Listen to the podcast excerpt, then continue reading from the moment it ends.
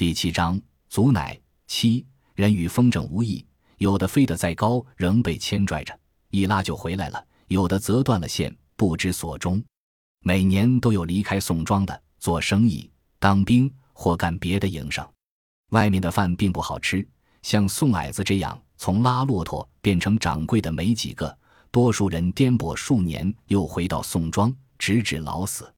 而另一些人一走便杳无音讯，像到了另一个世界。比如季家的三儿，据说在张家口当兵，兵变被诱杀。兵变是真的，数百人大白天抢劫商铺民家，宋矮子的店铺差点被烧毁。但季家的三儿是否在其中，无人证实。季家是不相信的，没见到季老三的尸骨，当然不愿意往坏处想。可直到季老三的老娘死去。直到两个哥哥离世，季老三也没任何消息，彻底消失了。李贵的情形有些特殊，十余年没有音讯，突然间回来了。公爹常常念叨李贵，特别是父亲活着的时候，那是两人的话题之一。李贵不安分，打小就爱折腾，他要听我的，老实留在村里种地，何至于落到这般下场？几十头羊呢，把它卖了也赔不起呀。公爹气恼，夹着忧虑。父亲安慰他：“也许李贵能想出办法。”公爹说：“秀才与建兵有理说不清，他一个赶羊的，能有什么办法？”父亲说：“也许碰见好心的长官呢。”公爹遥望着某一处，仿佛李贵就在那里站着。但愿吧，别惹怒人家就好。公爹和父亲本来说着别的事，说着说着就拐到李贵身上。李贵就像堤坝里的水。公爹则是那个掘坝的，每次都要掘个大口子，而父亲负责堵。两人的对话并不轻松。当父亲把公爹掘开的口子都堵住，公爹再也掘不动的时候，两人就归于沉默。父亲遇害后，公爹不再提了。李春两岁时的某天，公爹抱他，他尿到公爹身上，公爹突然提起李贵，说李春与二爷爷一样顽皮。我正拉风箱。没接公爹的话，因为不知怎么接才好，也不知你二爷爷刮到哪去了。公爹说：“我意识到是让我听的。”公爹终于要绝了，或许早就忍不住了。我依然犹豫，不知该说什么。公爹直接问我：“大梅，你说他还活着吗？”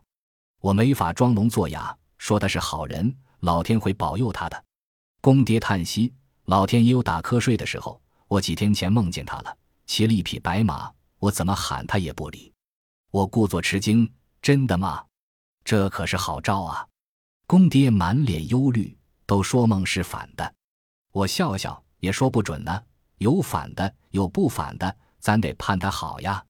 公爹略有羞惭，我也盼呢，可不由得担心。我说：“那是二叔肯定也惦记着你呢。”公爹摇头：“他才不会呢，惦记早回来了。”我说：“你等着吧，说不定哪天他骑着高头大马回来。”公爹面容舒展了许多。大梅，你懂事，爹也只能和你唠唠。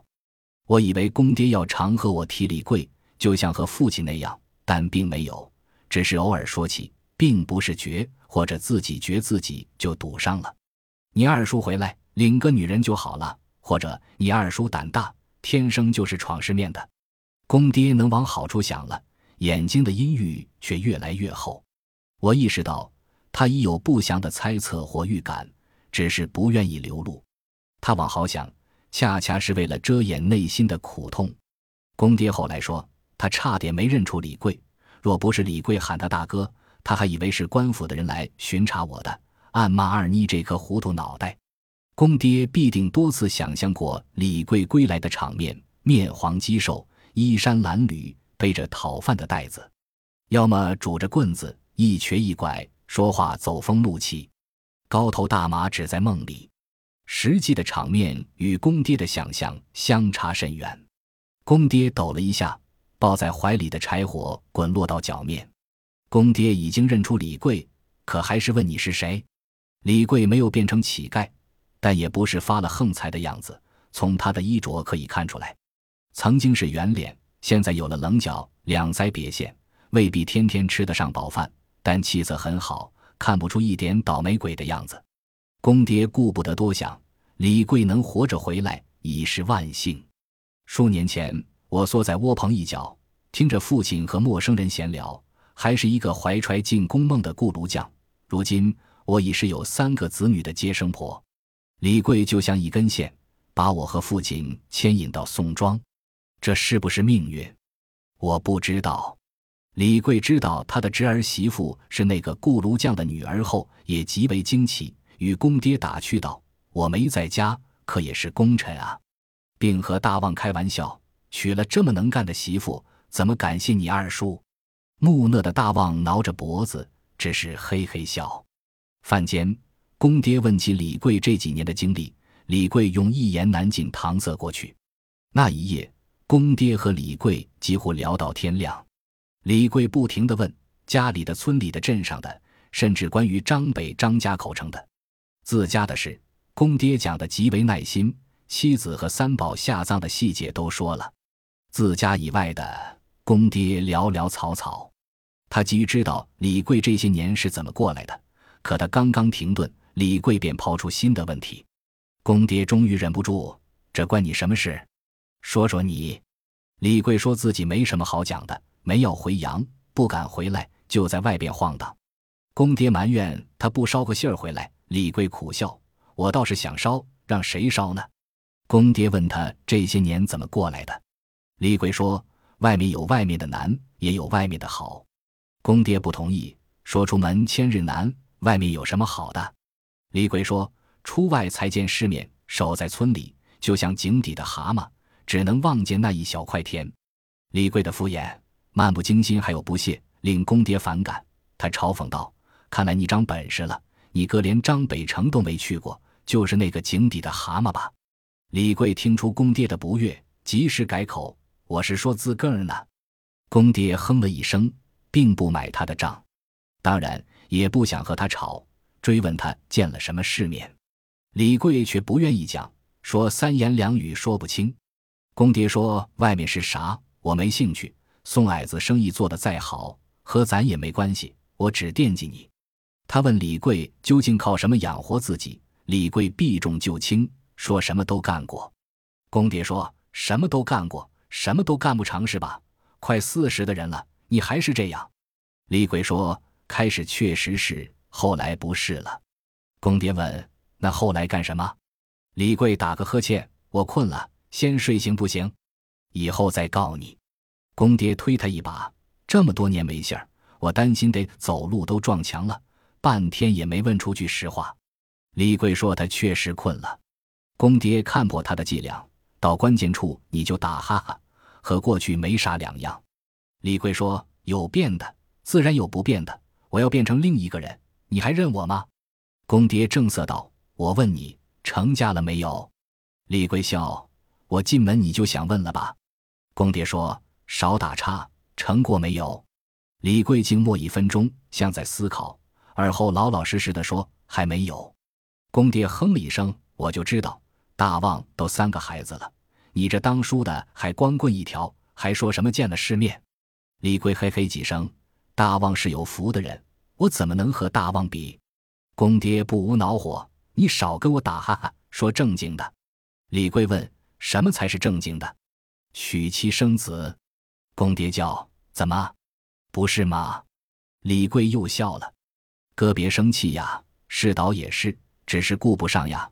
不过我有一相好。先前公爹只是不快，李贵这句话几乎让公爹爆炸。你能不能正经点？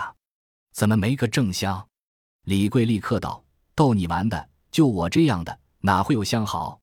公爹说：“一句正经话也没有。”李贵叫苦，鸡都叫了。不能让我睡会儿吗？你不是撵我走吧？公爹闭嘴，说是闲聊，到后来变成了公爹对李贵的审讯。此后的夜晚基本都是这样。公爹急于从李贵嘴里掏些正经的，但李贵避实就虚，公爹什么都没掏出来。唯有一样，公爹确信无疑：李贵仍是光棍一条。李贵回来的第五天，公爹去找花二娘。那时，李二妮已经消停，公爹把所有的心思用到李贵身上。对方比李贵小七八岁，带了两个孩子。公爹紧锣密鼓，隔日就要李贵相亲。李贵一听就急了，怪公爹不和他商量。公爹说：“不过是相个亲，有什么可商量的？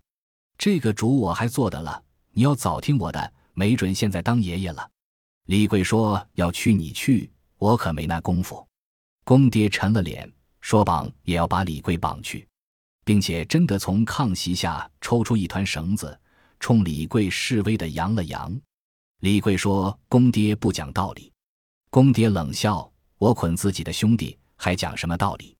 李贵没再和公爹争执，妥协了，说：“相亲他可以去，但他得看得上。”公爹气呼呼的：“你哪来的本钱？还跳？”李贵说自己是顶天立地的汉子，不是骡马，可随便配对。公爹也退了一步：“人家还不一定看上你呢。”公爹是压着李贵去的。花二娘在前，李贵在中间，公爹断后。他原打算让大旺也跟着去，又怕李贵难堪，为此公爹懊悔了很久。李贵情绪还好，和花二娘扯着家常。看见张家营时，李贵说要方便，公爹警惕性高，陪着李贵离开便道，走到沟渠边。公爹也内急了。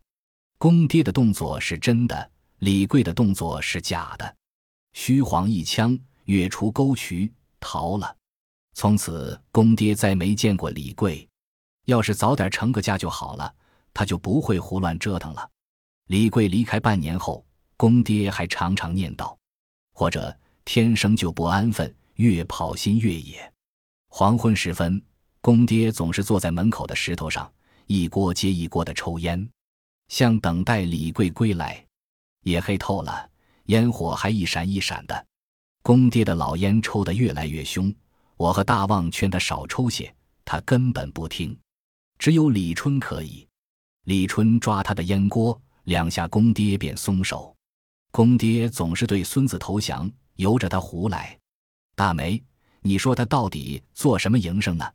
公爹在不同的时间问过我六次，他忘了已经问过我，或者我的回答不能令他满意。我无法回答，他那么套都没套出来，我更加猜不出。